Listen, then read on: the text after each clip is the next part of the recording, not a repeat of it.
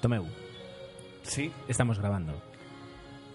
me habías pillado en un momento. ¿Puedes parar la música, por favor? Voy, voy. Estaba en, en pleno éxtasis, un segundo. Venga, vale.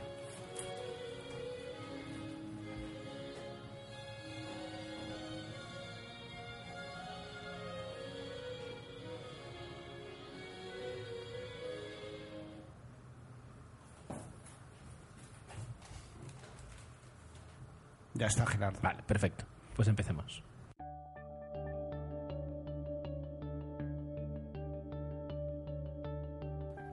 Buenos días, buenas tardes y buenas noches. Esto es 00 Podcast, episodio 00124. Mi nombre es Gerardo Mi nombre es Tomeu. y disfrutando de una tarde de in- invierno, no, de otoño palmesana, nuestro amigo y compañero Jesús. Una quincena que tenemos muchas ganas de comentar porque vamos a hablar de dos películas de animación que, bueno, nos han marcado. Una es ah, bastante o más antigua y otra más reciente y que tuvimos la suerte de ver el otro día, ¿verdad? Sí, y como además Tomeo pues, no se atreve con los títulos, los voy a decir yo. Eh, la- el estreno es la última película de Steven Spielberg, eh, Tintín, que yo creo que vamos a poder hablar bastante de ella. eh, ha sido interesante el, haberla visto, porque además desde hacía mucho tiempo hemos ido a verla el equipo de 00 Podcast al completo. No solo eso, hemos sido un grupo además más grande que incluía eh, las nuevas generaciones de 00 Podcast. Esto es la hija mayor de Tomeo y mi sobrina, eh, que estuvieron atentas al film y que expresaron luego su opinión. satisfactoria, diría yo. Y que comentaremos, por supuesto. ¿La Pero otra película? La otra película es ¿Quién engañó a Roger Rabbit? Una película eh, que ya tiene muchos años, eh, pero que para mí fue un antes y un después en la capacidad de la animación eh, dentro de una trama mm, que no era para, para niños, ni muchísimo menos, sino que era una película normal y corriente para adultos. De hecho, fue un revulsivo para que luego ah, el tema de la animación, que estaba un poco de capa caída, volviera pues, a adquirir ah, bastante protagonismo. Fue una, una apuesta arriesgada que, que salió bastante bien. Luego lo comentaremos. Bien, pues eh, como siempre entraremos eh, con nuestras quincenas, con lo que hemos podido ver, alguna noticia o cine muerto que Tomeo puede tener reservada y acabaremos como siempre también con vuestros comentarios que son lo más importante. Así que sin más dilación, empecemos.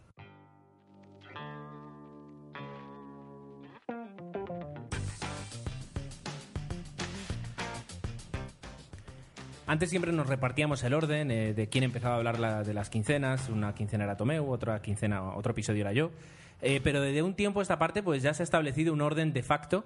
Y el orden de facto es que Tomeu empiece a hablar de su quincena, porque además siempre suele ser más. Seamos buenos, variada y Ecléctica, generosa. ecléctica. Ecle- ecléctica. Queda más bonito. Queda más bonito, queda más eh, gafapasti.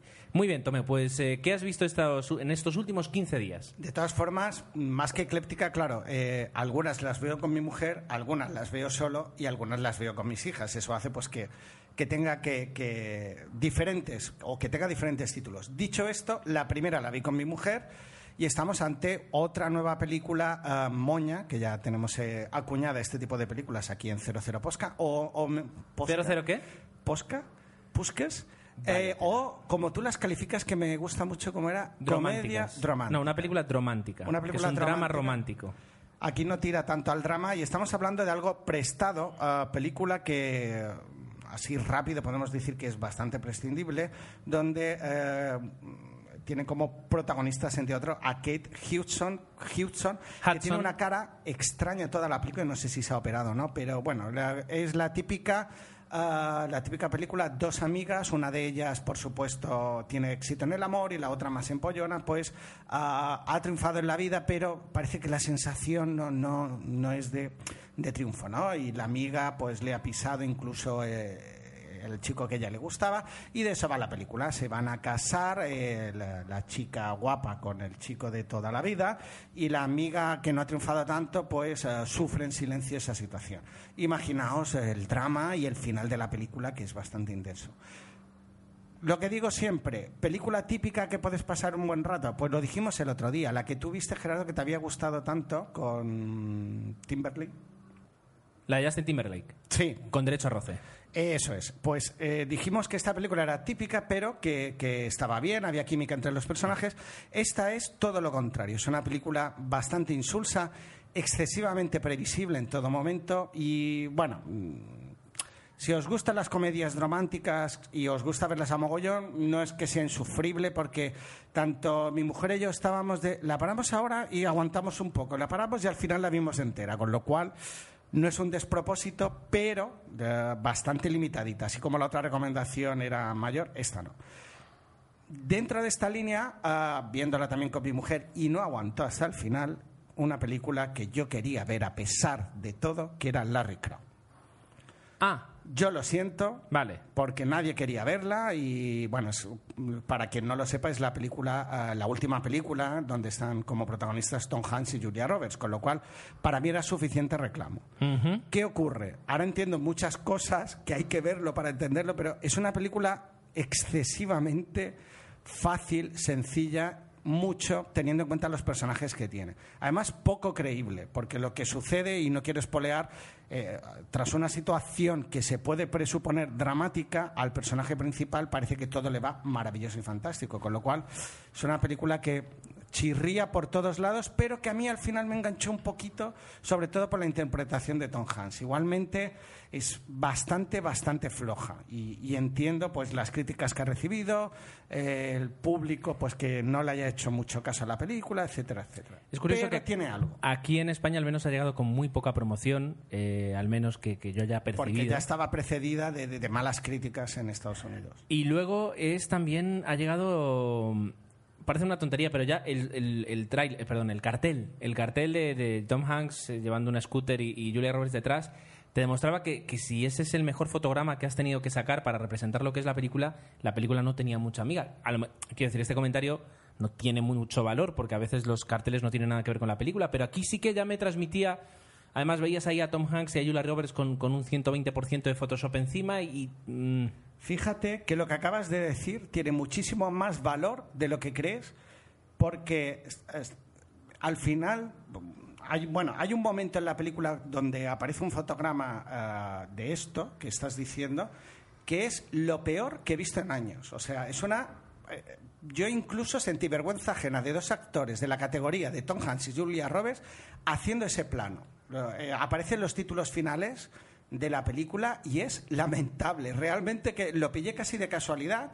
Dices, perdón, o sea que terrible. En- ese sentido, es que la película, claro, mm, si la protagonizan otros actores, pues dices, mira, pero siendo ellos, el guion, es, el, el problema del guion es que no es nada creíble lo que le sucede a Tom Hanks en todo momento. Y tú puedes hacer la película de una persona que se supera a sí misma, pero lo que no puede pasar es que lo que le ocurre a él, por no espolear, la tenéis que ver y tal. Es imposible, vamos, si eso ocurre, es, es que yo soy el primero que, que, bueno, me doy con un canto en los dientes. Por eso, a pesar de todo eso, la vi y la acabé de ver. Mi mujer dijo que no y se durmió y le pareció ya solo los primeros diez minutos sentía vergüenza ajena. Luego hay un personaje que hace de profesor de matemáticas o de economía, que es de Star Trek.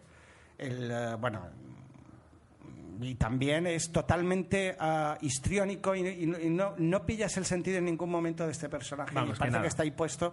Con lo cual, eso de los secundarios de lujo es que aquí incluso perjudican la película. No sé si alguno se salva, pero creo que me atrevería a decir que no, porque además están metidos a veces con pinzas y deberían tener, o al final de la película tienen un peso que no te han sabido transmitir, no sé, eh, cojea de por todo, hace agua. Vale. Una Vale. pena. Que no, vaya, que no.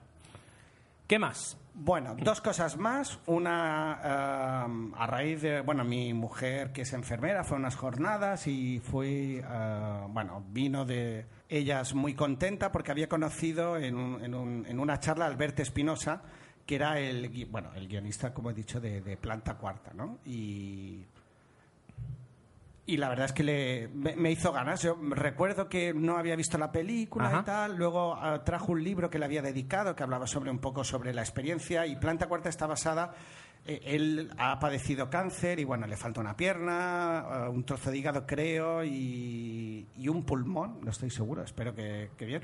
Y nada, eh, esas experiencias pues las, ha- las comparte mediante charlas, por ejemplo, en el guion de Planta Cuarta, en un libro que ha hecho, etcétera, y me acuerdo que no la había visto y me apeteció verla.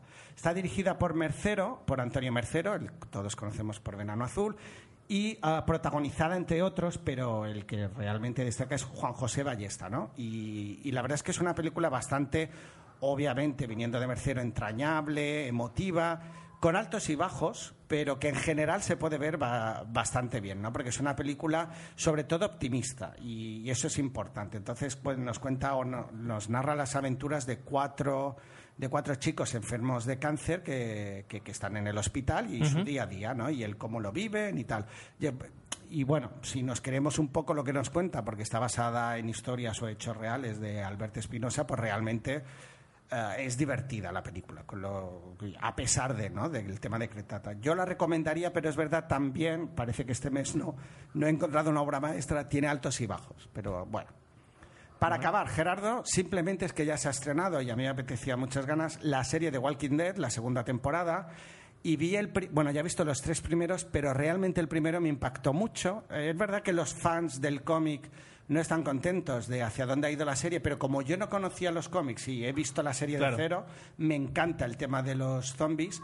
Estoy disfrutando como un loco. Y me impactó muchísimo el final del primer episodio, que no sé si estáis siguiendo la serie, pero os lo recomiendo encarecidamente porque está muy bien. Sabes que detrás de los primeros episodios de, la primera temporada está directamente detrás eh, Frank Darabont. Sí, sigue apareciendo ahora en, en los títulos de creo que, Sin embargo, creo que por lo que escuché de, en, OTV, pues dio un paso atrás y, ahora se mantiene de, una forma más, digamos, eh, como parte del negocio o parte del negocio de, como productor, pero no tanto dentro y, manejando la producción en sí. Así que bueno, pero, pero sí, me, creo que entonces la primera parte, los primeros episodios pueden ser muy buenos. De hecho, decían que se notaba mucho que ya no estaba en el, en el set de rodaje eh, de cara a los últimos episodios de la, de la primera temporada. De la puede ser, puede ser porque es verdad que hay un momento que la serie decae, uh, y, pues son seis episodios, pero, pero bueno, se mantiene en plena forma y están sacando provecho a, lo, y me parece una serie además eh, de calidad y cara de hacer, porque es verdad que solo ya de maquillaje, mm, no sé no son económicos a la hora de enseñar escenas y la verdad es que está bastante, bastante lograda. ¿no? Yo, la recomiendo a que le guste el género, por supuesto. Bueno. Pues ahí queda todo. No está mal, no está mal como quincena. Aparte de las dos que comentaremos, claro. ¿Y tú? ¿Y yo? ¿Y Me has dicho dos que, que bueno. Sí, dos estrenos además, eh, porque ha sido una, una quincena bastante cinéfila, así como a veces digo que no, que no se puede, que no se puede, lo diré, que no se puede ir demasiado al cine, pues esta vez sí que he podido ir bastante. Y he visto dos estrenos. El primero, eh, Mientras duermes, una película de Jaume Balagueró, eh, protagonizada por, eh, súper protagonizada por Luis Tosar, y ya más, más atrás tenemos a Marta Etura, Alberto San Juan, y con, bueno, tiene un par de, ¿cómo se dice? Como tú dices, de secundarios de lujo, pero que ya los nombres pueden, pueden sonarnos bastante menos. Eh, sin embargo, uh, ya digo, es decir, los dos actores que sobresalen serían Luis Tosar, Marta Artura y ya un segundo plano, Alberto San Juan. El protagonista y el peso absoluto eh, recae en. Uh, recae en. Uh, lo diré, ay, Dios mío, en Luis Tosar. Luis Tosar. Y es una película bastante buena. A mí me gustó, disfruté. Sí, es verdad que no resistió la prueba de las 24 horas. A mí me pasa que cuando salgo de ver una película tiene que ser muy mala para que no me guste. Eh, y al cabo de 24 horas. Y al cabo de 24 horas es cuando ya empiezo a tener un juicio más objetivo de la película y, puedo ser ya un poco más crítico. Y es verdad que esta película no ha pasado ese filtro de las 24 horas, eh, se me cayó bastante eh, y enseguida explico por qué. Pero es verdad que cuando estaba en la sala y la estaba viendo y disfrutando, convencía mucho. La película está muy bien hecha, es decir, está muy bien facturada. Eh, eh, las escenas que te muestran, es, decir, la fotografía, la dirección artística, ah, todo, todo convence y convence muy bien. Y sobre todo el que más convence es Luis Tosar. Le echan la película entera a él, eh, él la tiene que sacar adelante o no sacarla y la saca adelante con nota. la verdad es que tanto sus primeros planos como todo el movimiento que realiza, porque es una película muy Ah, te diría corporal, es decir, la película depende muchísimo de, los gestos y de los movimientos y de, y de las miradas de Luis Tosar y es espectacular, o sea que me declaro fan de, Luis Tosar desde ya. Ah, la historia es entretenida, eh, el ritmo es muy bueno ah, y eso hace que no te aburras ni por un momento. Entonces, eso es lo que ya digo. cuando estás en la sala estás disfrutando de la película, te gusta lo que te cuentan, eh, te mantiene en tensión, la tensión es buena la que crea y, está bien, y te cuentan una historia pues eh, bastante entretenida, es decir, no es una historia alegre ni muchísimo menos, pero, pero eso es una historia que, ya digo, que entretiene mucho. Me llama la atención porque ah, se ve yo ahora no recuerdo el título, se ha estrenado otra película hace poco, no sé si era francesa, que tenía un, un tema similar a este. Era una película americana, si no voy O mal. americana, sí, que salía ah, la de Million Dollar Baby. Ahora, muy bien. Hilary Swank. Exacto. Pues sí, justo me, me- me recordaron que, que existía una película muy parecida. Exacto. Eh, Él mismo decía en una entrevista pues que había coincidido, pues que sí, que, pero que no era una copia porque él no, no es capaz de producir una película en tan poco tiempo para luego hacer esto. Pero, eh, apelando a mi memoria, yo tengo otra película que no sé si has visto, pero ojalá que sí, porque a mí me recuerda el argumento a esa película. Se llama Silver acosada y salía uno de los hermanos Baldwin Sí, y y, Sharon Sharon Stone. Stone en un edificio. La recuerdo que además en su momento fue así como, como una película tórrida, ¿no? Eh, Exacto. O la, un fracaso, además. porque- la víctima perfecta se llama la película. Yo el título que tengo aquí era, bueno, a lo mejor he pillado una traducción de otra que era es Silver. o es- No, no, no, me refiero a la película que Ah, perdón, de, de la de Hilary Swanson. Vale, vale. Eh, la película eh, es, eh, además, trabaja Hilary Swank y Jeffrey Dean Morgan, eh, que lo recordaremos del comediante de eh, Watchmen. Es- era el actor, digamos. Y, sí, y- sí, sí. Y de hecho, ya mm, si ves el cartel de la película, te recuerda mucho. sí. eh, te, te recuerda mucho a, a- a tanto a la- al físico de Marta Tura como el de Luis Tosar. Y la que yo te digo de Sharon Stone, ¿la viste? ¿Te suena? Sí, eh, lo que pasa es que ahí cambia bastante el argumento. No, Entonces me... Vale. no, así como la víctima perfecta me dijeron que es muy interes- muy parecida, eh, yo recuerdo haber visto hace unos cuantos años ya, es del 90 y... Es del 90 y poco. Porque para mí 91, ese era el 92, referente y Sliver. lo que me paraba un poquito. No, no, no tiene nada que ver con Sliver. Perfecto. ¿De acuerdo? Eh, pero bueno, ya digo, ah, sí es verdad que eso, de eh, se llama Resident en inglés y en español es eh, La víctima perfecta. Y también es del 2011, se estrenó en julio, o sea que ha llegado Sí, con... con Él hablaba de que había eso, tres meses de diferencia y que en tres meses era incapaz de llevar a cabo, al menos en España, una producción imitando a otra. No, no, no. No es propio tampoco del cine español. Bien, eh, ¿qué es lo que se me cayó al cabo de 24 horas? Pues básicamente que la historia no es creíble. Es decir, le- lo que ocurre, lo que le ocurre a la película es que mm, te pones a pensar y dices, es verdad, lo que ocurrió me entretuvo, pero lo que ocurrió no puede pasar. Y no estamos hablando, hablando de, una ficción o de, algo que digas, bueno, son licencias que, puedes tomar o, o de, de los mil casos, de los mil sitios donde podía caer la moneda, eh, vamos a admitir que cayó justo en el que se necesitaba. No, no es ese tipo de, de- de incredulidad. Es directamente cosas que, que si te pones a pensar dices no tiene sentido. Eso no, no, no, no hay lógica detrás de eso. Pero es una peli, en el fondo es una peli de miedo, ahí sí que hay ciertas No, no es una película de miedo.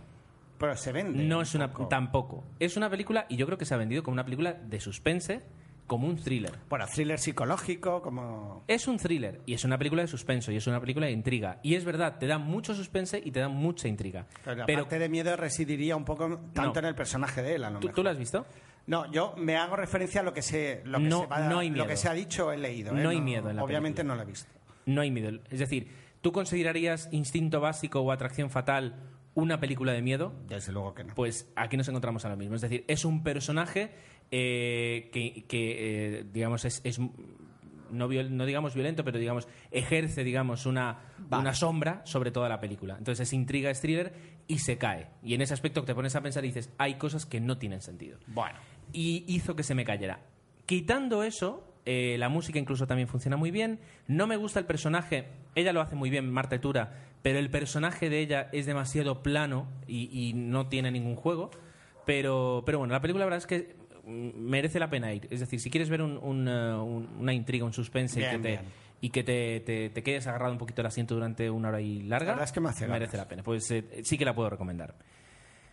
Bien, la siguiente película que vi es Contagio.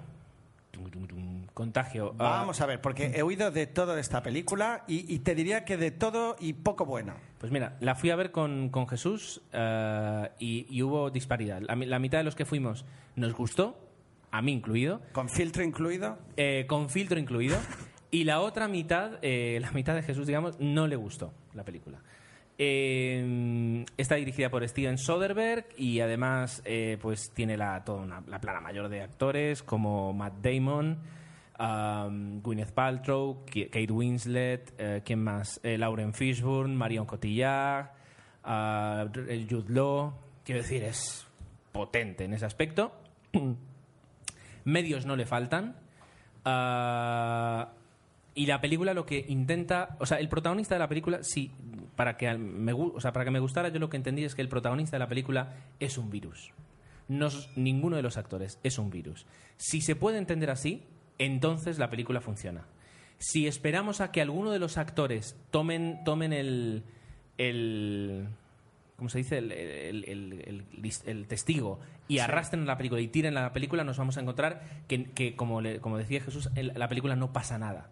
Porque lo que está pasando es la enfermedad y lo que está pasando es el contagio, y lo que está pasando es las dificultades que tienen para eh, vencer a ese virus. Pero sería más, ah, por poner algo que entendible, más rollo documental o realmente es, eh, está dramatizado. No, no, no, no, la película está dramatizada, se aleja del documental. Vale. Eh, sí es verdad que por la fotografía y por, por, por sí, por la dirección de fotografía y por la luz que, que puedes encontrar en la película es como hiperreal, es decir, no, no, no es nada suavizado, sino que te encuentras con, con intentan mostrarte, digamos, entre comillas, la cruda realidad, pero eh, no es desde el punto de vista de un documental. Es decir, es, es una película eh, bueno. Eh, de corte clásico en ese aspecto.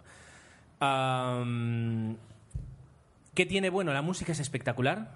Vi que la tengo que tengo que buscar Cliff Martínez, el, el, compositor, no había escuchado nada de él y la música es desesperante. Yo creo que no la quiero volver a escuchar porque Ah, constantemente te, te, te, te, mete, es lo que más te mete en. Te incomoda, mm. pues es, supongo que es su función, desde luego. Hay algunos personajes yo creo que está, todos los personajes están bien interpretados. Eh, lo que ocurre es que hay mejores personajes y peores personajes. El personaje de, de, Lauren Fishburne, por ejemplo, para mí es de los mejores que hay. Y hay personajes como el de Matt Damon o el de Gwyneth Paltrow o el de Kate Winslet ¿Sí? o el de Marion Cotillard. ¿Qué? A ver. ¿Sí? Que los personajes eh, no tienen recorrido, es decir, son personajes muy cortos. Matt Damon hace un mal papel. Qué raro, tío. ¿Tú me estás escuchando, Tomeo? no, quería darte un poquito de caña. Ya, ya, pero no me estás escuchando. Sí, sí, ah, ah, me estás escuchando. Bueno, pues a eso me refiero. No, a ver, lo hacen bien, pero eh, les falta. Es decir, tú dices, ah, bueno, pues aquí podían tener más líneas, podían tener más guion. Yo entendí que, que, lo importante era lo que estaba ocurriendo, el virus, que no se quieren centrar en, en, ninguna de las historias de los personajes, sino que la historia es el contagio. Entiendo lo que dices, entiendo ahora, por lo que dices, cosas que me han dicho, que he leído. Entiendo. Con lo cual hace que me planteé verla o no verla. Es una decisión difícil porque a mí el director me parece, cuando se pone en este plan, muy lento y, quizás demasiado, ¿no? Que hace que la película sea excesivamente lenta y llegues y llegue el tedio en un momento dado. Y me ha pasado con algunas, sobre, por ejemplo, en Traffic, yo me dormía en el film. Pues mira, Traffic... Y, la veo muchos paralelismos. curioso, pues es verdad, tiene bastantes paralelismos. Entonces, eh, lo que tú me decías de que parece un de si era un documental... Tira más por ahí, entonces. Traffic... Eh, es, es, muy, es como hiperreal la película. También. No tiene nada que ver con un documental, porque no tiene nada que ver con un documental, porque es pura ficción, pero tira por ahí. Contagio también, es decir, Contagio además de alguna forma te pone en la situación de, eh, pues hemos tenido pues eh, el SARS, hemos tenido la gripe aviar, eh, etcétera, etcétera.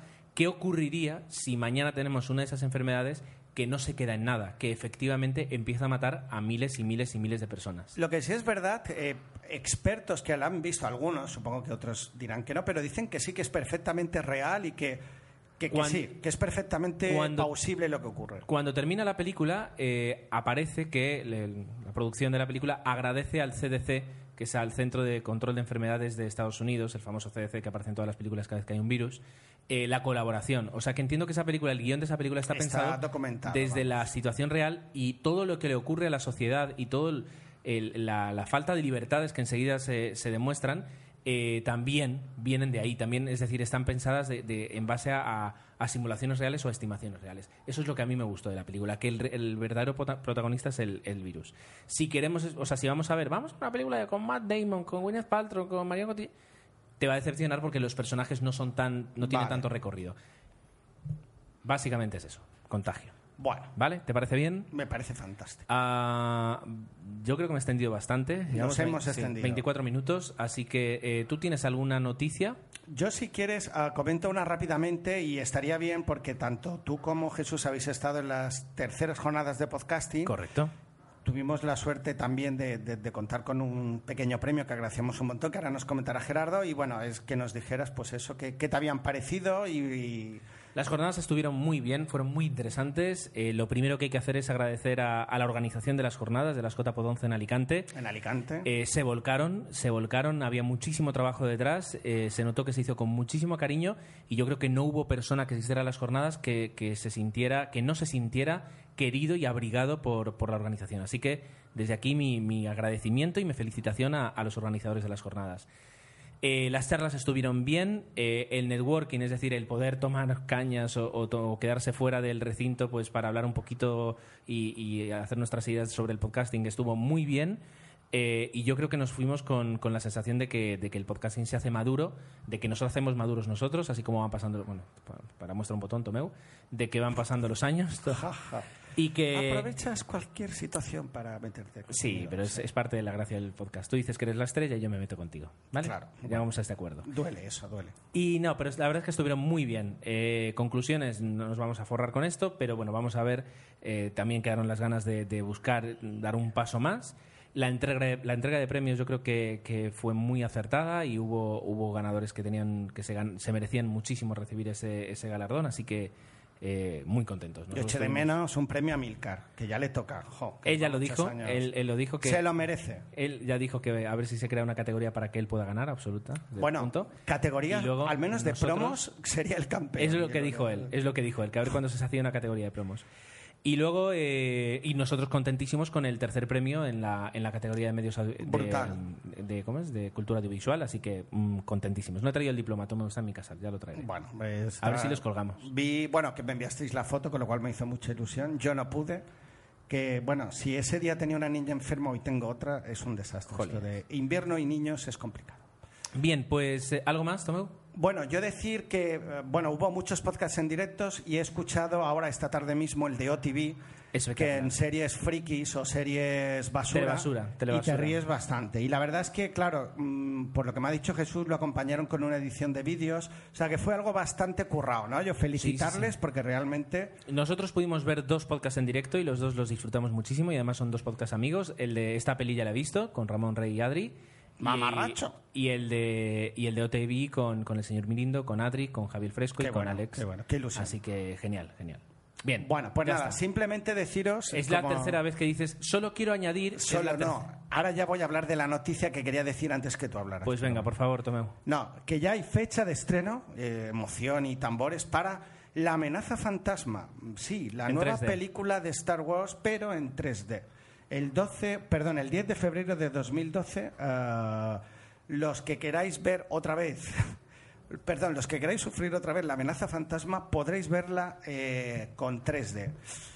Yo me estoy planteando ir, sinceramente, con todas las pegas que le pongo a esta trilogía, pero es verdad que volver a escuchar la música de John Williams o, o volver a ver determinados personajes me va a poder más que lo que puede ser la flojedad que tienen esas películas. Pero bueno, Y lo que es una- aunque sean en 3D. Y lo que es una lástima es que si la hicieran, la, la reestrenaran eh, sin 3D, Podría ser que también. verí- o sea, la- se vería, la- tendría más éxito que, que estrenar en 3D. Como, eh, por ejemplo, Tintín, eh, ahora hablaremos de ella, se ha estrenado tanto en 3D como sin. Yo he deducido que quizás también las estrenaran sin el 3D, ya veremos. Ojalá. Os lo, lo veremos.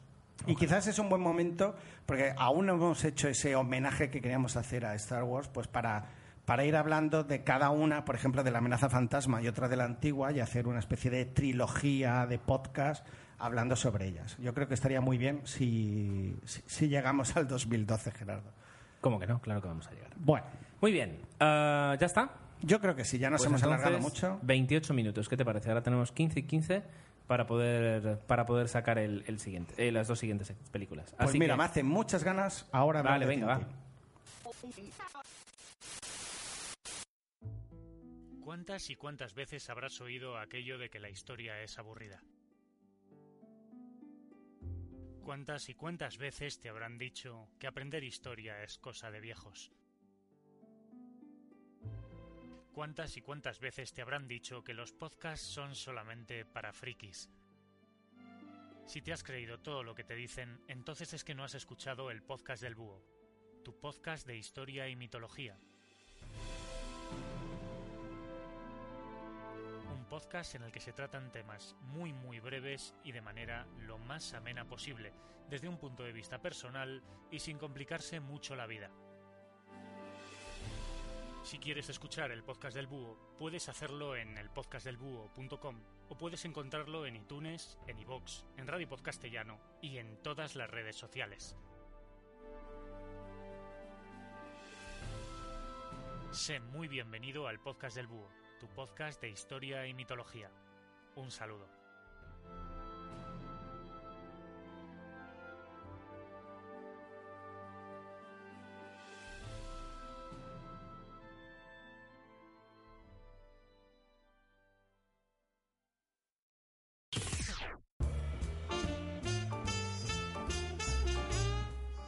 Pues por fin ha llegado a las pantallas una de estas películas que, yo creo que la mayoría teníamos ganas de ver, con más o cierto recelo, y nos ha llegado Tintín, eh, las aventuras de Tintín, el secreto del unicornio, dirigida, y eso es creo que lo más bonito, por Steven Spielberg y producida por Peter Jackson. Sobre todo, eh, lo que ha aportado Peter Jackson, entre otras cosas, también ha sido el estudio de, de animación. Con lo cual, eh, estamos ante un póker de ases con una película pues que eh, yo creo que intenta y, yo creo que consigue eh, conservar ese espíritu de aventuras que tanto nos gustaron en antecedentes como puede ser obviamente Indiana Jones. Está basada en los cómics de, Tintín y, en este caso, bueno, escritos por el belga Hergé y se basa en tres cómics en concreto, ¿no? Los que hayáis leído, yo he leído varios y me atrevería a decir que al menos dos de estos tres es El secreto del unicornio, que en parte da título a la película, El cangrejo de las pinzas de oro y El tesoro del racam el rojo.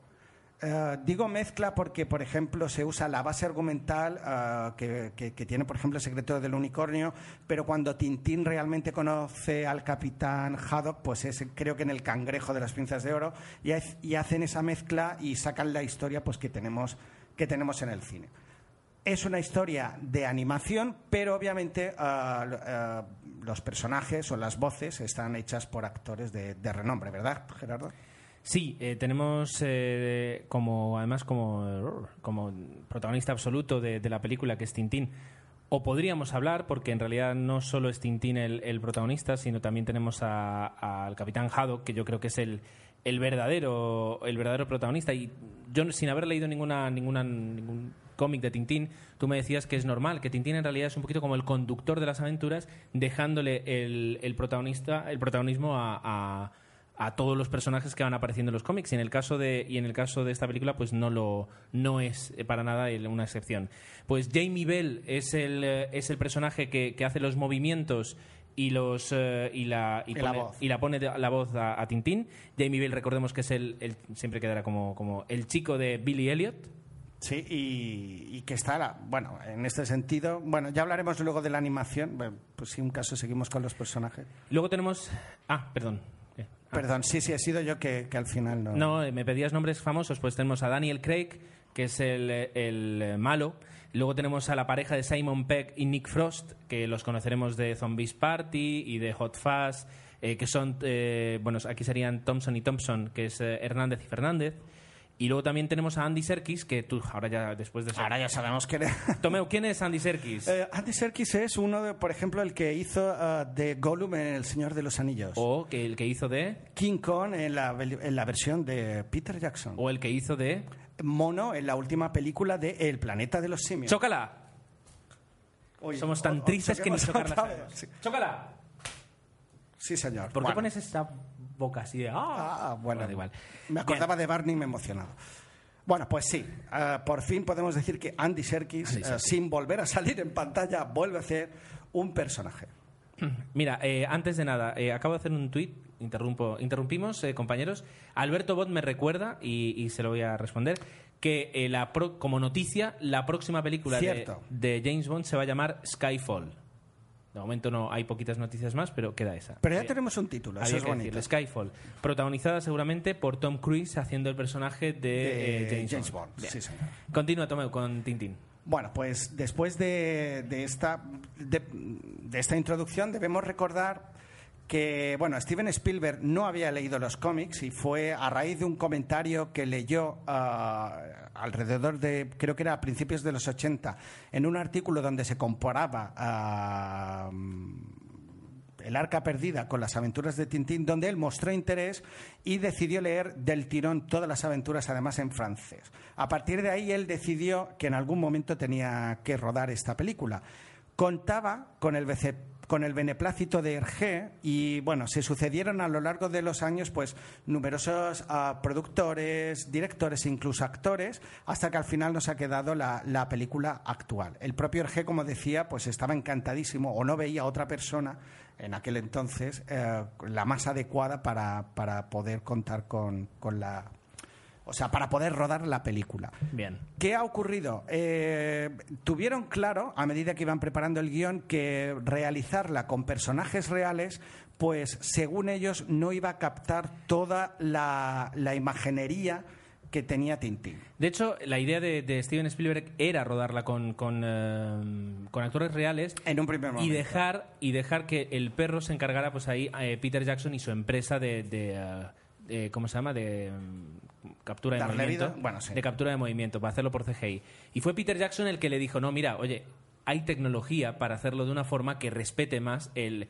el, eh, el sistema bueno perdón el, el universo el universo original de Tintín Eh, Steven Spielberg se convenció de hecho esta es la primera película que ha rodado en digital y además dicen que Steven Spielberg cuando, cuando prepara un, un- encuadre eh, siempre cierra un ojo y lo hace solo con un ojo para, para ver cómo va a quedar en 2D. Y que como esta es la primera película que hace en 3D, pues era por primera vez ha preparado los encuadres mirando eh, con los dos ojos. Eh, son todo cambios. Incluso Peter Jackson ha, esta- ha estado tan metido en, en- en la producción de la película que la primera semana estuvo en el set con Steven Spielberg. La producción duró 32 días, toda la parte de, de actores, digamos, luego han sido meses para preparar el resto. Y la primera semana estuvo allí. Y las- el resto de semanas estaba por, vía videoconferencia, eh, pues dando instrucciones y ayudando. Entonces. eh, Casi, casi, casi estamos hablando de una dirección compartida eh, artística de Steven Spielberg y técnica de, de Peter Jackson. Claramente, claramente. En Que- muchos estrenos, además, han ido los dos.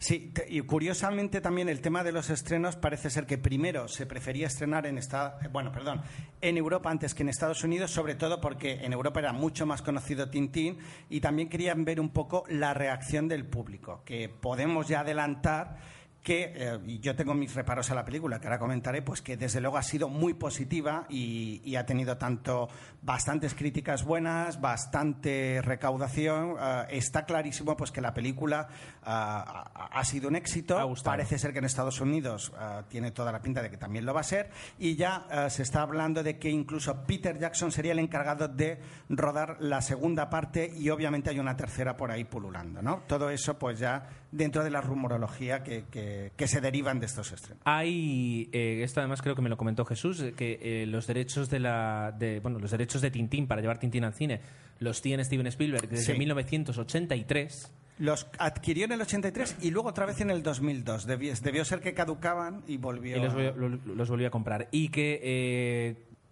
llegó el punto en el que eh, Hergé, el creador de Tintín, eh, tuvo una relación de no de amistad, pero sí se conocía con Steven Spielberg y Hergé quería que el único director que pudiera llevar, después seguramente de ver Indiana Jones, pudiera llevar las aventuras de Tintín a, la gran pantalla fuera Steven Spielberg. Así que eh, la relación entre Tintín y Steven Spielberg, ¿quién lo iba a decir?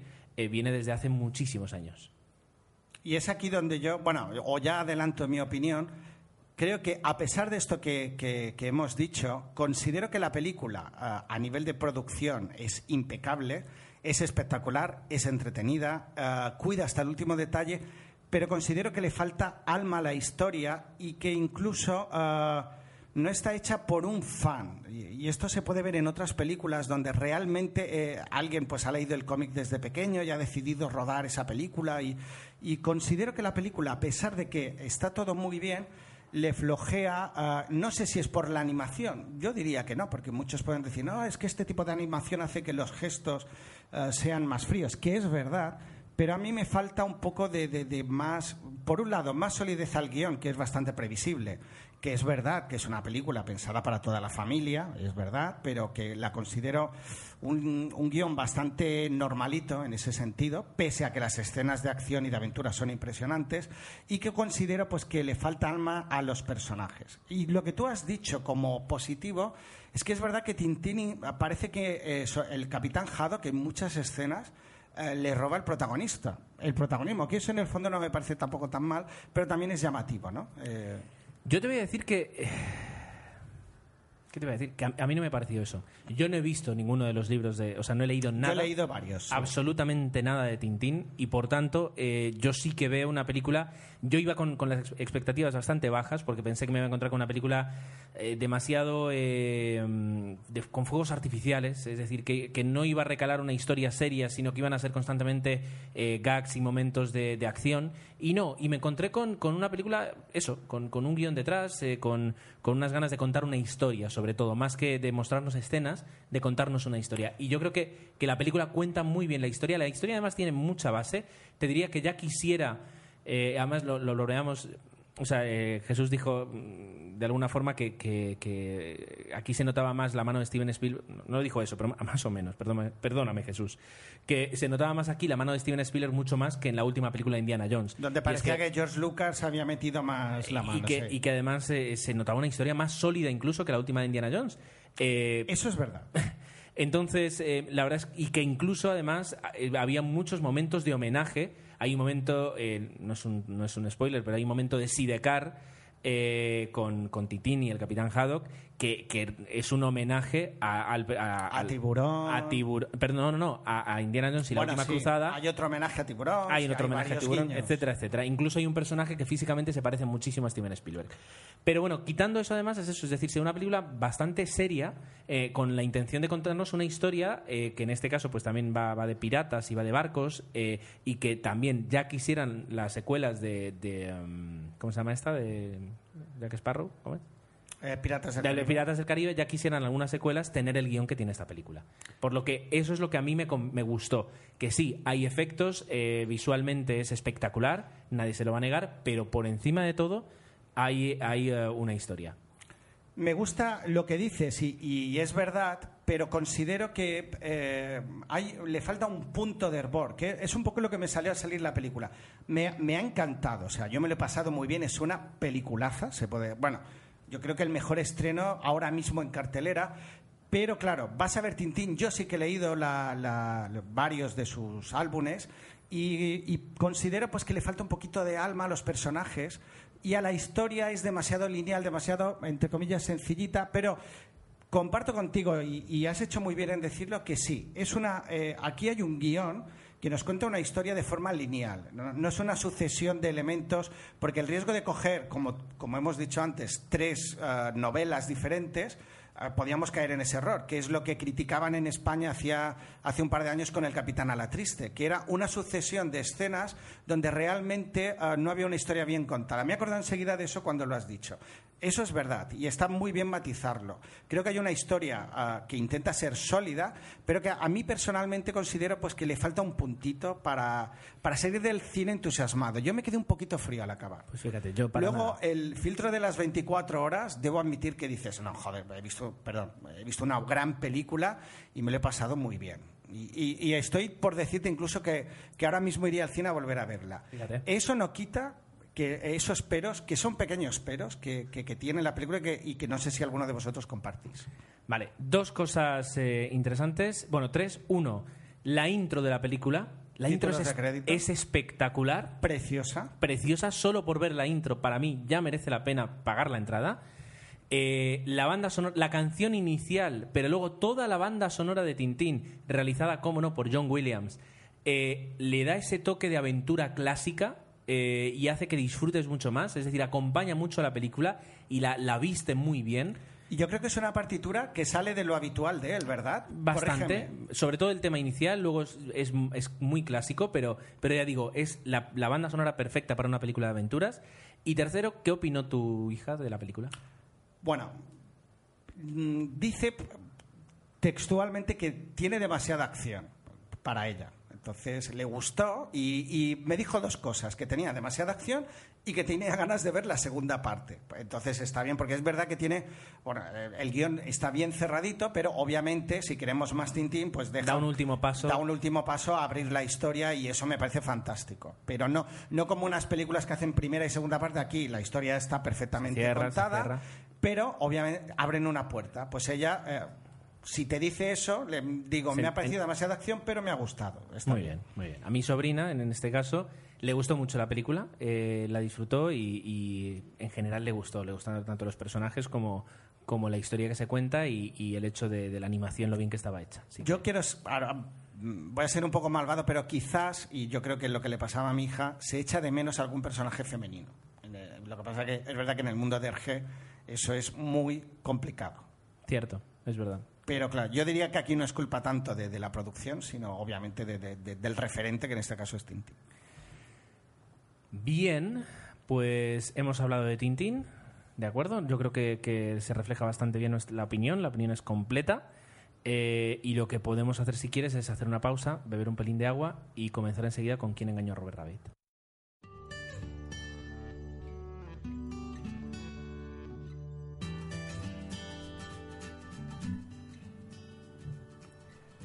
Pues cuando pensábamos eh, en Tintín y en películas de animación, y siempre yo, al menos me suele ocurrir, me acuerdo mucho de, la película Quién engañó a Roger Rabbit, porque me parece un buen ejemplo de, intentar contar una historia pensando en adultos, no solo en niños, de hecho, ah, incluso demasiado quizás en esta película, y, porque sí que había aquí un intento de mezclar ah, imagen real con dibujos, y que no se había conseguido de forma tan brillante hasta ese momento. ¿no? Es una película del año 88 que está producida por una filial de Disney, la Touchstone, y por Amblin Entertainment. ¿no? Ahí supongo que aparece un poco la mano de Steven Spielberg ¿no? dentro de la producción o seguro que está por ahí pululando. La película, en lo que sería eh, la parte de, de secuencias reales, está filmada por Robert Zemeckis y las animadas por Richard Williams. ¿no? Eh, dentro de lo que serían los actores ah, que más destacaríamos, sobre todo en la parte principal, estaría la, eh, la interpretación de Bob Hoskins, Christopher Lloyd haciendo de, malo, uh, Joanna Cassidy y la voz de Charles Fleischer, con lo cual aquí el elenco no es de los más conocidos, pero podemos decir que están bastante, eh, bastante convincentes teniendo en cuenta que estamos eh, eh, contando la historia, una historia animada. ¿Qué es lo más llamativo? Ah, hay muchas cosas, pero algo que se consiguió por primera vez y única vez es que se juntaran diferentes dibujos animados de diferentes productoras en una misma película. Un hecho insólito era ver a Bugs Bunny y a Mickey en, en un mismo plano con lo que yo suponía, ¿no? Porque estamos hablando ah, realmente de rivales. Más ahora, eh, perdón, más en ese momento, en 1988, que donde esos personajes todavía tenían un peso bastante importante dentro del mundo de la animación. De hecho, cuando, cuando se firmó o se llegó al acuerdo, había una cláusula donde se exigía que debían aparecer exactamente el mismo tiempo y los, los mismos segundos y tenían que decir el mismo número de palabras, por aquello de que no soy yo más que tú, y la verdad es que, mira, es, es gracioso ¿no? que, que, se llegara a ese extremo. Bueno, dejando aparte los detalles así más, más morbosos, los referentes o películas que antes habían tenido animación, yo me acuerdo, por ejemplo, de Mary Poppins o de La Bruja Novata, que son intentos bastante buenos, pero que no tienen la calidad con la que se, se, pretendía llegar a Roger Rabbit, siendo una de las películas más caras de la historia en el momento de su estreno. 70 millones de dólares, que no son pocos. Eh, lo que también es interesante eh, comentar es que eh, es la primera película donde los dibujos animados prácticamente toman el protagonismo. Eh, donde, por ejemplo, Bob Hoskins ya no es que interactúe, sino que es un secundario de otros personajes como el, como el propio Roger Rabbit, y donde además se les da mm, tantísima personalidad tanto al personaje, por ejemplo, de Jessica Rabbit como, como al propio Roger Rabbit. Es decir, eh, la película discurre constantemente con ellos eh, y, y, sin embargo, no estaba dirigida a un público, a un público infantil, yo creo que no estaba dirigida hacia un público infantil, sino más bien juvenil o adulto. Hecha fue cuando se estrenó la crítica que, más, eh, se más se oía, que, era, que decían que no era una película infantil. Teniendo en cuenta que era un thriller, eh, tenía mezcla de, película negra con, con animación, quedaba todo un poco Sí, sí, sí, pero eh, eh, el, meterse dentro de ese mundo, porque además crean su propio universo, me recuerda un poquito a lo que, a lo que en el año 95 hace Toy Story. Toy Story fue una película que, que sí, vieron niños, pero que iban los adultos a verla porque querían ver cómo era eso de que una película estuviera hecha enteramente por ordenador. Pues Entusiasmados. Pues, aquí pasa un poquito lo mismo, es decir, eh, te meten en un, en un universo donde conviven personajes reales con personajes de animación y donde además la historia es una historia pues yo creo que compleja para un niño. Es decir, eh, de todo lo que sucede y además eh, te están contando en el año 88 la típica película de detectives de los años 40, como luego además eh, pasó en Los Ángeles Confidencial o, o Mul Mulholland Falls, La Brilla del Sombrero, etcétera, etcétera. Te trasladan a esa época. Personajes como Philip Marlowe, ¿no? El típico detective. exacto, es decir, personajes muy, muy caracterizados y muy característicos. Estereotipados. Estereotipados que, que, que tú como, como cinéfilo reconoces, pero un niño no va a apreciar es todos los matices eh, de todos los personajes, eh, porque además me recuerda eso a una película de los años 40, es decir, está, está eh, coge todos los, los, tópicos de, esas películas y por tanto es una película orientada, orientada a adultos. El que, el que eso se consiguiera en el año 88 fue desde luego todo un éxito y la película marca un antes y un después y yo recuerdo, pues se estrenó en España pues ¿cuándo se estrenaría en España, Tomeu? ¿Tú lo no sé si en el mismo año 88, Yo te diría que 89 quizás. Yo no, no, recuerdo si la fui a ver al cine. Yo sí. Eh, o, si, o si no, pero ah, recuerdo haber estado hablando durante muchísimo tiempo. Se convirtió en una película muy famosa.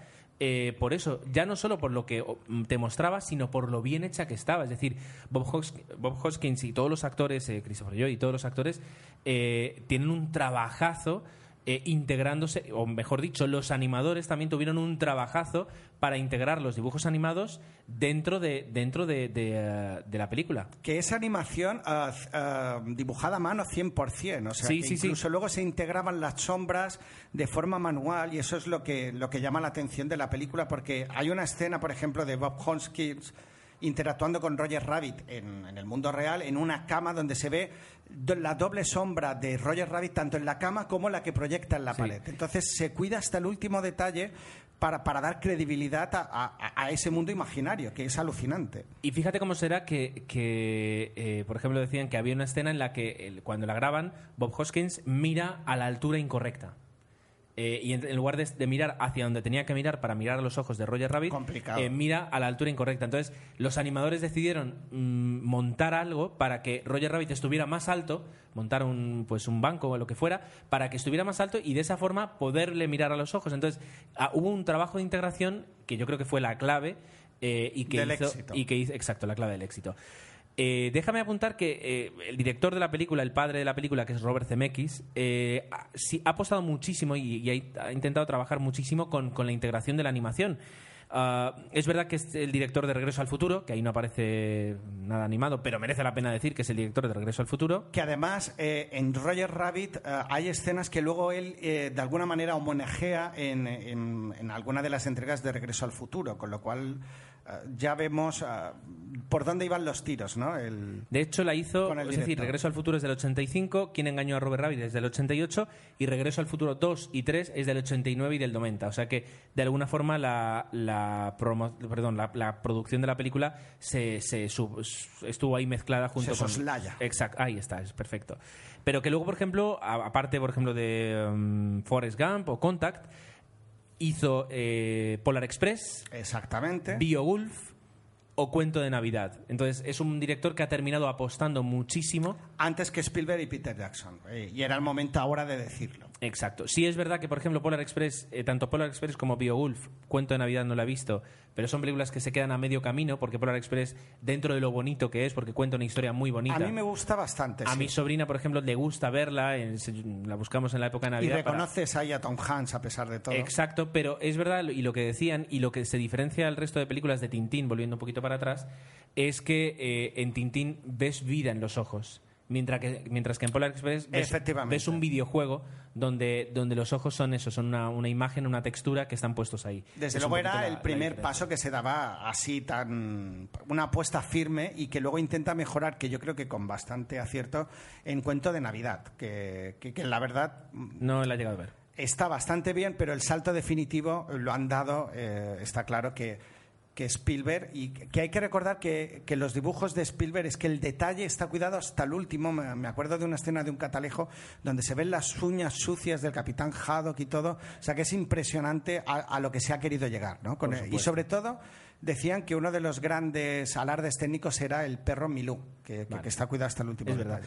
Una, una última cosa, es decir, es, eh, tú tienes los datos de que los Oscars que se, llevó eh, Quien engañó a Robert Rabbit. Sí, creo que estaba nominada a ocho y consiguió, obviamente, el de mejor efectos visuales, eh, mejor sonido, mejor montaje y luego hubo un Oscar especial a Richard Williams por la animación, dirección y creación de personajes animados, con lo cual eh, sí que tuvo bastante...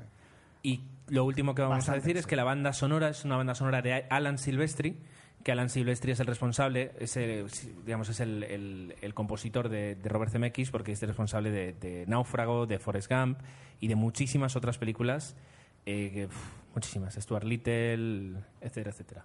Yo, antes de acabar, sí que merecía la pena eh, volver a incidir, porque lo hemos dicho de pasada, el personaje de Jessica Rabbit, ¿no? Porque es verdad que es un personaje que está basado un poco en las divas de, Hollywood, como puede ser Marilyn Monroe, uh, Veronica Lake, e incluso en la época, para mí el referente era Kim Basinger. Lo digo porque es un personaje muy, muy sensual. Recordemos que pretendía o quería ser una película infantil, pero que no se cortaron un pelo a la hora de dibujar a Jessica Rabbit, que incluso hay un chiste en la propia película donde dice, es que me han dibujado así con lo cual eh, eh, queda muy claro, ¿no? Merecía la pena recalcarlo porque yo creo que en su momento Jessica Rabbit fue un pequeño icono. Eh, sí, sí, sí, totalmente. Bueno, yo creo que lo sigue siendo.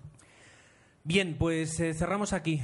¿Quién engañó a Robert Rabbit? Una película que yo creo que merece la pena que revisionéis si no lo habéis hecho. Ah, y verla si, si, no lo habéis hecho. Y vamos a cerrar, porque además por tiempo tenemos que cerrar, y no hemos contado de qué va.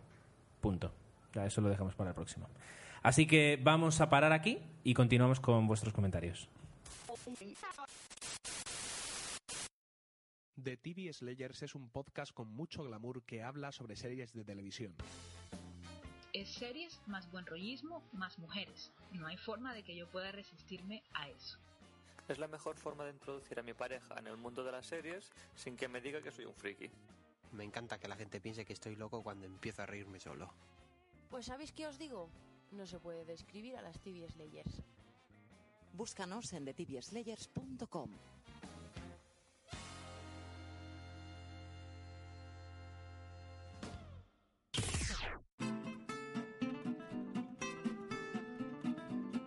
Pues una quincena más estamos contentos porque hemos recibido un audio comentario eh, y ya os decimos que nos gusta mucho recibir audio comentarios. Evidentemente tienen que tener una duración inferior a la del podcast, porque si no, no pueden caber, es técnicamente imposible.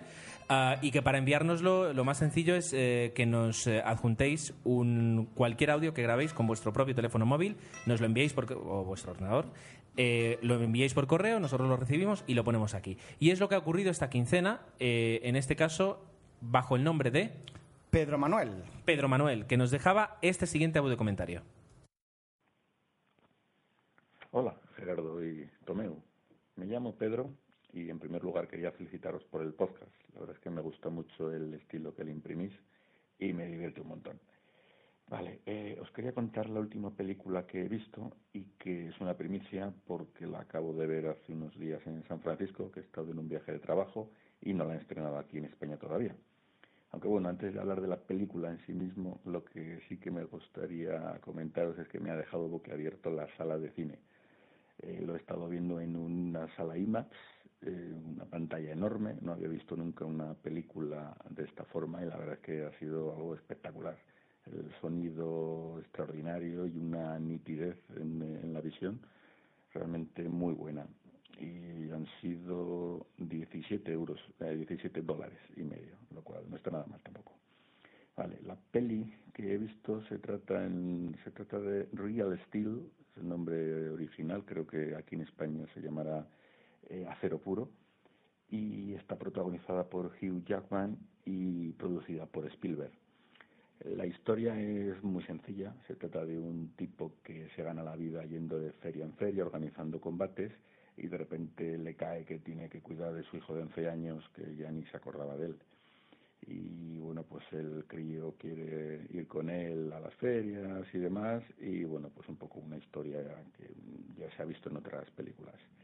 Eh, la verdad es que es una película sencilla que no aporta nada nuevo. La originalidad radica en que los combates en los que está metido el tío son de robots enormes teledirigidos robots de unos tres metros de altura o algo así lo que le da una espectacularidad a la película realmente elevada. La película es muy entretenida, desde luego te lo pasas muy bien de principio a fin y la verdad es que los, los personajes están bien dibujados, sobre todo lo, del, lo, que es el padre y el hijo. Eh, tiene sus momentos graciosos, momentos un poco más duros. Eh, las peleas, desde luego, están muy bien rodadas, espectaculares. Y también hay un momentazo Spielberg, que no voy a contar, pero bueno, si alguna vez la veis lo entenderéis perfectamente. Eh, los, hay algún personaje que es muy tópico, pero bueno, en general la verdad es que funciona muy bien la película, es de verdad espectacular y a mí me ha gustado un montón. Eso sí, no hay que profundizar mucho en la historia porque enseguida puede sacarle fallos, pero si la ves con la mente pensando en simplemente disfrutarla, la verdad es que se disfruta, así que os la, os la recomiendo. Pues nada más, un abrazo y hasta, hasta pronto. Pues gracias por comentar eh, la película. Hemos visto el tráiler eh, de, bueno, Real Steel o Acero Puro, ¿no? La nueva película de New Hatman. Y realmente a mí no me acababa de apetecer. Por lo que dices un poco, pues le parece que la película está bastante bien, pensada para el entretenimiento, de consumo fácil. Pues nada, eh, agradecemos la primicia que la hayas podido ver en su estreno en Estados Unidos. Aquí todavía no nos ha llegado. Pero, pero bueno, ya tenemos la primera valoración en exclusiva para 00 Podcast de Real Steel. Muchas gracias, Pedro. Pedro, además, ah, bueno, luego lo comentaremos, ah, completó su odio comentario con un mail, pero es de justicia empezar por Javier Soler, que es el primero que nos envió un correo electrónico a 00podcast.gmail.com, que en esa quincena tenemos tres, Gerardo, lo cual está muy bien. Fantástico. Tenemos de todo. Incluso me has dicho que eh, hasta en Facebook, ¿no? Ah, sí, antes de, justo cuando hemos empezado a grabar, pues he comentado a ver si algo, alguien tenía algo que decir y sí. Y ayer hice una pregunta de con qué estrenos nos, eh, nos quedaríamos, si con el de Mientras duermes, Tintín o Contagio y ha ganado eh, Mientras duermes, en segundo lugar Tintín y en tercer lugar Contagio. Pues hubiera dicho, hubiera apostado por Tintín, desde luego. Pues mira. Nada, entraré yo y pondré. Bueno, pues Javier Soler nos comenta eh, que sobre contagio. Bueno, por un lado, primero, agradecer que lleva escuchando nuestro podcast más o menos desde el verano y gracias, pues mira tú a la recomendación de Cinemanía. Pues agradecer a Cinemanía otra vez eh, esa recomendación y a ti pues porque nos, nos, nos hayas seguido escuchando. Dice que él ha visto Contagio, que le ha sorprendido, mira, yo creo que está más cerca del entusiasmo, de tu entusiasmo que, que, Jesús. Y, y no tanto por su argumento ni por las interpretaciones, sino simplemente por cómo está contada la historia. Fíjate tú, él destaca sobre todo que es una película que cree que va a pasar bastante desapercibida, pero que para él cumple con lo que busca cuando va al cine, ¿no? Pues que le mantengan entretenido durante dos horas. Dice que es muy implacable, mantiene un buen ritmo en todo el desarrollo. No sé si me ha escuchado, digo, no sé si has escuchado antes que si es una película lenta o no, por lo que dices parece ser que no. Y dice que no tiene principio y se va contando sola. Curioso. Dice que, bueno, que esperamos que le guste su valoración. Pues sí, nos ha gustado mucho y nos agradece que se lo hayamos leído. Y dice que si no lo pongo reviento, sobre el anterior capítulo, el que hace referencia a las bandas sonoras, con la eh, gran colaboración de Antonia Pizá, dice que ah, recomienda ah, Hasta que llegó su hora, donde la banda sonora, cada personaje tiene su propia música. Preciosa. Bueno, Siguiendo con los mails, está Abel España, donde nos comenta que él. bueno, el Twitter, perdona, Abel Espana, también, si alguno le quiere seguir, y dice que nos escribe desde Madrid, dice que nos escucha desde el episodio noventa y tantos, donde hablamos, y me acuerdo, mira, de la red social y Piratas de Silicon Valley, esa especie de primer biopic que se hizo de Steve Jobs os eh, dice que nos escucha siempre desde entonces, pero que no suele comentar en el blog. Eh, lo ha hecho en un par de ocasiones. Ocasiones. Ocasiones. Y que nos quería plantear una cuestión de la cual eh, le gustaría conocer nuestra opinión. Y que la comentáramos aquí en el podcast. Estoy leyendo un poco así a ritmillo que parece que estoy leyendo. No, estoy leyendo y por eso parece que queda un poco raro. Pero Dice que hace un par de días fue a ver Tintín al cine con un amigo y dice que suelen ir como mínimo una vez por semana al cine y dependiendo de la cartelera a veces más. Dice que al salir ah, decía que la película de Tintín le parecía una buena película de aventuras, de acción trepidante, que el argumento te mantiene atrapado, buenos ingredientes sin duda, pero como tintinófilo, ah, tenemos aquí en exclusiva la un tintinófilo. un, tintinófilo, no podía considerarla buena porque le parecía que el guion no era una buena adaptación de Tintín. Yo creo que le ha ido más allá de lo que yo decía. Básicamente, para, ah, para esto dice que es muy purista y cree que cuando tienes que adaptar un cómic debe parecerse lo más posible a, la co- a la- a las tramas de la novela original, en este caso la novela gráfica. Y esto, según él, dice que no ocurre con Tintín, ah, ya que se trata de la mezcla de tres álbumes. La cuestión es que hablando de Tintín, ah, la, conversación derivó hacia la importancia que tiene el guion en las películas. Y dice, ¿hasta qué punto una película puede ser buena aun cuando el guion y las interpretaciones no lo sea? Dice que todas estas cosas se podrán reconocer por separado, en el apartado premios, por ejemplo, pero no como un conjunto, porque si falla el guion, según él, falla la película. Para mí el caso perfecto, y, le voy a dar las razones, Avatar. Avatar, donde hay una dirección muy buena, unos efectos muy buenos, pero que según él, y según muchos lo hemos dicho, le falla el guion, que se puede escribir, según él, en un par de horas. En cambio, por citar ah, otra, en este caso ah, otra película fue eh, en los Oscars ese mismo año, en Tierra Hostil, le parece una película con unos efectos muy buenos, pero que además tiene un guion ah, excelente. Él decía que él podía considerar una película muy buena aun cuando el guion de la película no se sostuviera. Y bueno, este es el debate que él quiere plantear. Yo, ah, mi valoración al menos, yo estoy muy de acuerdo contigo que si el guion falla no la podemos considerar una buena película. Y, yo ahora me, re- me remito, por ejemplo, al caso de Larry Crown, que puede ser una, ah, un buen conjunto de actores y una mala dirección. Y si le añadimos una mala historia, pues la película no se puede sostener. Yo pienso al menos así. ¿Tú, que, tú piensas que una buena película ah, puede ser buena si el guion es malo? ¿Se puede considerar muy buena? Yo que- me parece...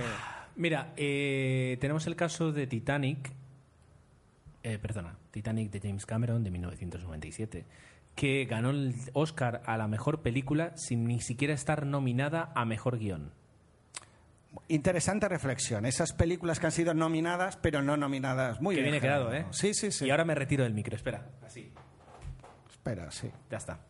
Listo. Eh, pues A es- veces pienso que tú eres la estrella del programa. tío. No, no, no, tranquilo, tranquilo.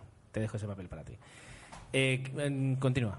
No, no, pues tienes, o sea, está bien matizado, pero, pero bueno, no, no podemos considerar tampoco Titanic como un guion mal. Pero bueno, No, no, no, sé. no, para nada. La verdad es que has abierto una puerta, sinceramente. Entonces, eh, ahí queda la opinión. Yo pienso que, que- que si el guion flojea, la peli no puede ser buena, pero como bien apunta Gerardo, es interesante lo que, ha, eh, lo que ha dicho, ¿no? Digo, pues mira, hay películas que han sido nominadas, pero que luego en el apartado de guion, pues no lo están. Pues es un buen ejemplo, sí, señor. Muy bien. Bueno, por último, Pedro, último, Pedro Manuel, que nos acababa... Pero no por ello menos importante. no por ello menos importante, nos había dejado el comentario, dice que como siempre estamos proponiendo audio comentarios, pues nos ha enviado una del estreno de la película, como ya hemos comentado. Lo haga- lo- no lo hemos dicho antes, lo había grabado en un iPhone 3GS, así que ah, se disculpa por la calidad. No, la cali- si, si está grabado en un iPhone 3GS, por tanto la calidad tiene que ser muy buena. Yo lo he escuchado y se oye flojito, pero bueno. Yo no es- también lo he no- escuchado no y sé aunque se es escucha flojito, le- el- los tonos son muy buenos. Sí, perfecto. Pues yo, como él es además el experto en audios, Gerardo, no le voy a discutir eso. Jamás te... No te atrevas. Tomeu iba a decir. Bueno, y también dice que por mail, que es aquí donde dice, eh, dice que nos quiere recomendar sobre el podcast un podcast que se llama La Biblioteca de Alejandría. Nos encanta que nos recomienden podcast porque eh, si, si algo queremos aquí, no solo las jornadas de podcasting, es difundir el podcasting y no solo de cine. En este caso, dice que es un podcast difícil de describir porque en general es sobre todo de científicos, principalmente física, astronomía y demás. A mí me recuerda un poco así rápido a la, aldea irreductible, otro podcast que os recomiendo y que, por ejemplo, Jesús y yo solemos escuchar. Se prodiga ahora menos, o sea que reivindicamos aquí a la red irreductible que siga grabando y que es otro podcast muy chulo. Bueno, haciendo promo sobre una promo sobre una promo, dice que ah, en el caso de la Biblioteca de Alejandría tiene una buena sección de historia, otra sobre temas extraños y curiosos y a veces analizan películas relacionadas con algún tema científico. Por ejemplo, dice que uno muy bueno que hubo fue la película Freaks, llamada aquí Monstruos, y que la, y la que da origen al término de freak, ¿no? Que yo creo que aquí se tradujo como la parada de los monstruos, si no me equivoco, y no monstruos a secas. Pero lo que, bueno, por lo que os cuento es porque el programa número 34, por eso nos hace la recomendación, del 26 del 2, Gerardo, trata de tres temas que le van a encantar aquí a Gerardo. A ver. El futuro de la carrera espacial y la última misión O- del Discovery. O Yuri Gagarin, el primer hombre en el espacio, que es verdad que la, ley irreductible tiene otro, y los accidentes de la carrera espacial. Fantástico. ¿Cuál es el número?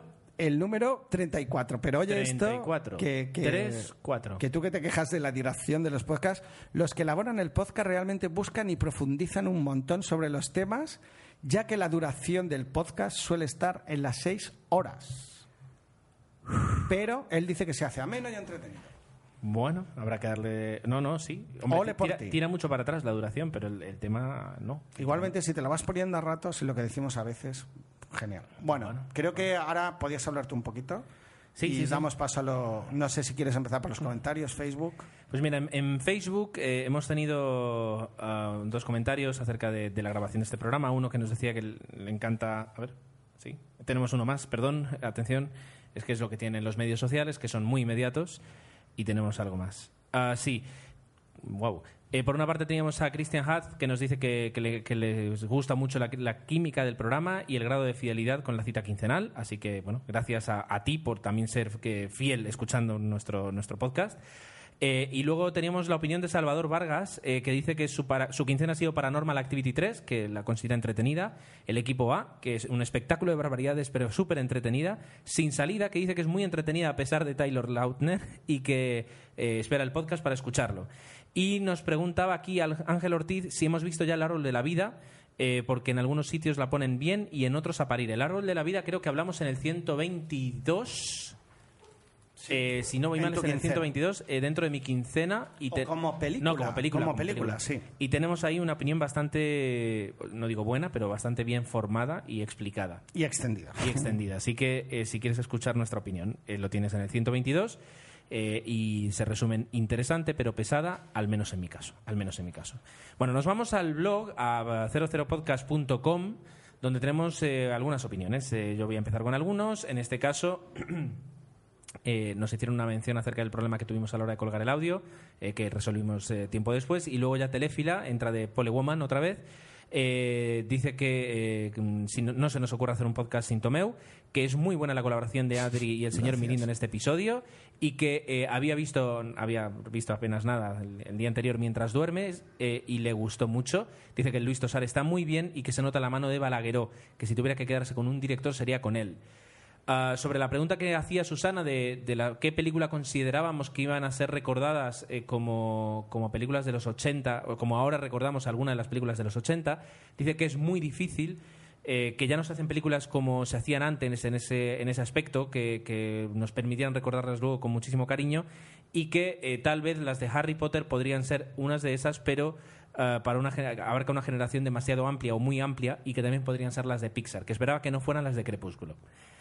Teníamos luego otro comentario de Ramón Rey que nos agradecía la promo, eh, que hacía un comentario sobre que otra vez Adri en otro podcast hablando de Sitges, creo que ha hecho como cuatro especiales de Sitges esta chica, eh, se lo agradecemos Adri, Espectacular. Eh, mejor podcaster femenina, y que dice que Midnight en Paris es una maravilla, eh, para Ramón es de lo mejor que ha hecho Woody Allen, eh, Woody Allen en los últimos 20 años, eh, quitando Match Point, que es una película muy diferente al estilo, al estilo habitual de, de Woody Allen, que también la considera muy buena, y que lo dice un fan y que cree que se vuelve a, a- sus mejores tiempos y sus mejores guiones como Shadows, Shadows y, o sea, Sombras y Niebla, o Manhattan o Annie Hall. Es que es curioso porque eh, coincide con mi valoración en el sentido que digo, este es el Woody Allen que yo recuerdo que no me gustaba y sin embargo es el que a él le entusiasma. Fíjate. Para gustos, colores. Fíjate. Ah, luego tenemos un comentario de Gentín que decía que hacía tiempo que hacía varios programas que no comentaba nada, que ha tenido mucho lío y que sobre Sitges él ha ido, pero que solo ha podido ver una película que es The Raid, una peli indonesa eh, del mismo director y actor de Meran, Merantau y que dice que otra cosa no, diálogos se dice que se bastaban en una servilleta para escribir todos los diálogos, pero que golpes eh, y, bueno. con la mano abierta pues que no faltaban y que si querías ver una película así pues disfrutabas. Y nos hace bastantes eh, comentarios acerca del Festival de Sitges. El primero es que eh, dice que le ha decepcionado el tema de los horarios eh, porque había películas que te las ponían un martes por la mañana y el segundo pase un miércoles por la mañana. Por tanto, si trabajabas no tenías ninguna opción de ver esa película. Eh, y luego que eh, sí es verdad que eh, entre que Sitges es pequeño, que hay mucha gente que va al festival y que además todavía hay mucha gente que está de turismo, pues llega un momento en que hay una saturación. Eh, y que una de las, eh, uno de los problemas es que es, a- es aparcar. Que nos lo están pintando fatal, Gerardo. y que dice que el pueblo de Sitges podría poner un- una solución sería no cobrar la zona la zona azul la hora durante esos eh, esos Por días porque te dejas una pasta en hora además del- de, la pasta Pero estaría petado igualmente. Ah, dice que algunas cosas que hay que tener en cuenta por si vamos por primera vez a Sitges, y es que no cojamos entradas para dos películas consecutivas. ¿Por qué? Porque cuando terminan te obligan, aunque tengas la entrada, a salir y hacer la cola. Y como hay colas desde a lo mejor una hora y media antes de que empiece la película, luego va a ser muy difícil que puedas encontrar un sitio mínimamente decente para ver la segunda película eh, consecutiva. Ah, que para comernos dice que tira él tira siempre del Frankfurt del Carré del Pacat que dice que lleva, lleva toda la vida y es miel y muy rápido. Sí, señor. Pues mira, buena recomendación. Y que como último dice que si nos aburrimos siempre podemos visitar la, la sala Brigadún eh, para horas muertas porque dice que normalmente ponen cortos gore o cosas de cero presupuesto o muy bajo y que de vez en cuando se ven cosas muy interesantes. Como curiosidad, eh, dice que eh, conoció a un chico que le guardó el puesto en la cola mientras él iba a poner eh, Zona Azul y que cuando volvió se pusieron a hablar y que tenía había comprado 36 entradas y que era la vez que menos películas iba a ver en Sitges. Sí, señor. Pues. ah, Interesante. Batió el récord de Adri, creo. Pues sí, yo creo que sí. El de Adri en Sitges, no en San Sebastián. Luego tenemos a Agustín de Desde Boxes Podcast, un podcast de Desde Fórmula Bosques. 1, desde Bosques, que dice que felicidades por, el, por seguir en el podio de los premiados de la Asociación de Podcasting y que nos lo tomemos como un tirón de orejas para seguir mejorando. Nos lo tomamos como un tirón de orejas para seguir mejorando. Me consta. Nos consta que sí. Y sobre todo para que yo mejore porque tomemos la estrella y se le perdona todo. Bien. Gracias, Ah, gracias Agustín. Yo también te quiero. Dice que, eh, que bueno que fue, le gustó muchísimo la participación de Adri y el señor Mirindo, que no escucha OTV, pero ahora le va a poner remedio porque fue Bien. un plus al podcast. Y que después de las recomendaciones vio Four Lions, que al principio parece que no te vas a reír, luego te ríes con la película, pero que para él hay algo que no pega por mucho que te rías. Y nos recomienda una comedia romántica que es eh, Crazy Stupid Love, eh, que dice que es distinta dentro de un género tan repetitivo. Tomamos nota, Bien. siempre es interesante. Por último, nos pregunta, ¿realmente es necesario un reestreno 3 de la, de la segunda trilogía de Star Wars? ¿Qué creéis que pueda aportar el 3 de la trilogía? Mi respuesta... Nada, Ah, vale. Mi respuesta es más dinero a las arcas de George Lucas. nada. Eh, Jane Tin se suma y dice que no es necesario, no aporta nada el 3D. Gentín, nada. Bueno, vo- voy a hacer la retórica que hacemos cada quincena. Como ya es habitual, hemos recibido la disección del episodio de nuestro amigo y compañero Spider Jerusalén, que empieza con la quincena. Hecha esta introducción, la podríamos poner incluso crear una pequeña cuña. Si alguien se anima, la, la podemos, la podemos poner antes de los comentarios de Spider. Bueno, El Árbol de la Vida. Dice que le da pereza ver esta película y yo creo que después de lo que ha comentado Gerardo, todavía más. Intruders. Correcta sin más, aunque al final ah, sabes cómo va a acabar y pierde un poco de gracia. Bueno, y Amelie. Pues sí, está muy bien, pero para mí tampoco es una película imprescindible. O, O- o Spider. o- Estás navegando por aguas tenebrosas, al menos Pantanosas. en este, exacto, pantanosas en este podcast. Amelie es una obra maestra, no podemos decir nada más, pero bueno, es verdad que para gustos. Sigamos. Especial Festival de Sitges. Gerardo me da prisa y tiene razón porque ya llevamos como cinco horas de episodio. Muy buen especial, gracias, porque además es un sitio que siempre eh, él ha querido visitar. Dice que después de oír las experiencias ah, sí que se le han quitado un poco las ganas. Nos ha ocurrido lo mismo a nosotros. Algunas apreciaciones de lo que hemos dicho. Ver cinco películas en un día, según él, es una barbaridad. Bueno, pone burrada, ya que es la única manera eh, ya... Ya sé que es la única manera en un festival, pero dice que está seguro de que no disfrutas nada, porque si estás sobresaturado de historias, al final te quedas como mucho con una. Esto que nos lo diga Adri, a ver si, si Spider tiene razón en lo que dice. Solo tres salas, ah, dicen todos Sitges. Pues no estoy seguro de si solo había tres o no. La verdad es que no, no me acuerdo. Si lo dijeron, ah, estaría bien que nos, en los que hayáis estado nos lo confirmarais. Bueno, Eh, sí, nos dijeron tres salas. eh, Sí, Jordi pues me parece desde luego muy poco. 8 euros la entrada, dice que también le parece claro. Yo también me llevé un chasco sobre eso, creía que en los festivales de las películas eran un poco más económicas, que yo creo que sí que las hay más baratas, pero las más taquilleras, entre comillas, creo que sí que tienen este precio. Irse a la mitad de la película, él dice que nunca. Lo siento, pero lo tengo que decir. Es, no es por mala educación. Si te elegís, ah, si te equivocaste al entrar, a pechuga. Eh, dice, que, dice que él nunca se ha ido del cine y no habrá sido por falta de ganas y solo una vez en mi vida he parado una película a la mitad y para luego verla entera. No os digo qué película para, no, para que no le matemos. Pues Spider, dila, tío, que es verdad que nos hace ganas, o al menos envíanos un mail a nosotros y nos lo dices. Acredici- ah, bueno, sobre esto que dice que de las películas yo no estoy de acuerdo, al menos en un festival, si vas a ver tantas, quizás te levantas de ver esta película, pero para luego irte a ver otra. No creo que sea una, en este caso no me parece mal. Y yo solo he salido del cine ah, de una película y creo que era, no, ni siquiera con esa, El Expreso de Venecia, que, que era un desastre. Bueno, acreditaciones. Dicen que si nos las han dado por, por ser un podcast de cine, trabajamos ver, en eh, el medio. Perdón, perdón. Es la segunda vez que pronuncias mal la palabra podcast. No te lo puedo permitir. Es que por la velocidad que llevo, tienes mismo. razón. Podcast. Bueno, el tema de las acreditaciones, es verdad que a nosotros lo que hacemos muchas veces es pedir a determinadas productoras recibir mails con información o con guiones o, o información de preestrenos de la película. ¿Qué problema tenemos al menos aquí? Pues que, ah, Que podríamos ir a las ruedas de prensa, pero como estamos en Mallorca no podemos ir. ¿Qué está ocurriendo con Sitges? Que están dando acreditaciones a todo Dios. Entonces, cualquiera, entre comillísimas, es acreditado y eso hace que eh, incluso el tener una acreditación te conviertas en, un elemento más del montón. Eh, y ese es el problema. Lo que tienes que hacer, pues si en tu caso creo que eh, por el blog de cine lo que tienes que hacer es enviar diciendo que vas a promocionar a, la- a determinadas, a Film, bueno, o a Orion, a estas, a, a la sede en España, decir que vas a quieres promocionar las películas, que te envíen información y en el caso de un festival lo mismo, tienes que decir que perteneces a tal sitio y ellos ya deciden si te dan o no la acreditación.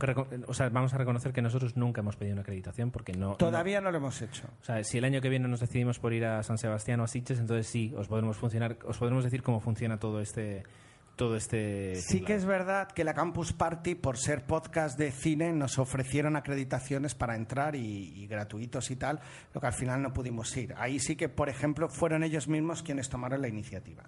Dice que le ha gustado la intervención de Mirindo. Yo dice que el principio de Mirindo de yo solo he venido a hablar de mis series ah, le, hizo gracia, pero que luego se soltó, es verdad. Y, sí que había visto más cine del que realmente el tío estaba dispuesto a admitir. Y que le gustó mucho a Adri también por, por su voz agradable y de radio y voz de radio. Y que de ningunos de los dos, y eso le ha gustado mucho, el que no se haya callado nada a la hora de criticar, porque es verdad que también valoraron, pero no se cortaron un pelo a la hora de decir pues los, los peros que pueden tener festivales como el de Sitges. Veo que los de 00 Podcast ah, dice le hemos cogido gusto a los invitados y especiales. Pues, lo queremos seguir haciendo, desde luego. Dice que está claro que Tomeu, ya acabo, ah, puede con un podcast en solitario. Muchas gracias. Y hace una broma diciendo que un spin-off puede ser Miyakazi Podcast o el podcast de Tom Cruise en Batman. Ja, ja, ja. Eso te pasa, eh, tú, tú mismo te has, eh, te has enterado. Claro. Comentarios, puede que saliera del Eh, cine sí. De ver Matrix y dijeras, wow, qué pasada, pero lo de cambiar del cine y un antes y después dice que nada de nada, dice que eso le pasó con Terminator 2 o con Jurassic Park. Cada vez que oigo la cuña de radio, ah, bueno, y para acabar, que se, se acuerda, y es normal porque es la misma cuña, cada vez que escucha la cuña de Ikea en la radio se acuerda de nosotros, y es Bien. porque utiliza la misma música. Y aquí acaba eh, Tomeu le- leyendo el comentario línea por línea de... No, me he dejado algún par de Bien. cosas. Dos. Eh, luego tenemos un comentario de Moen que nos eh, recomienda el Love at Seventh, at Seventh Sight, lo que sería eh, Amor at- a séptima vista, o en lugar de a primera vista, pues a séptima vista.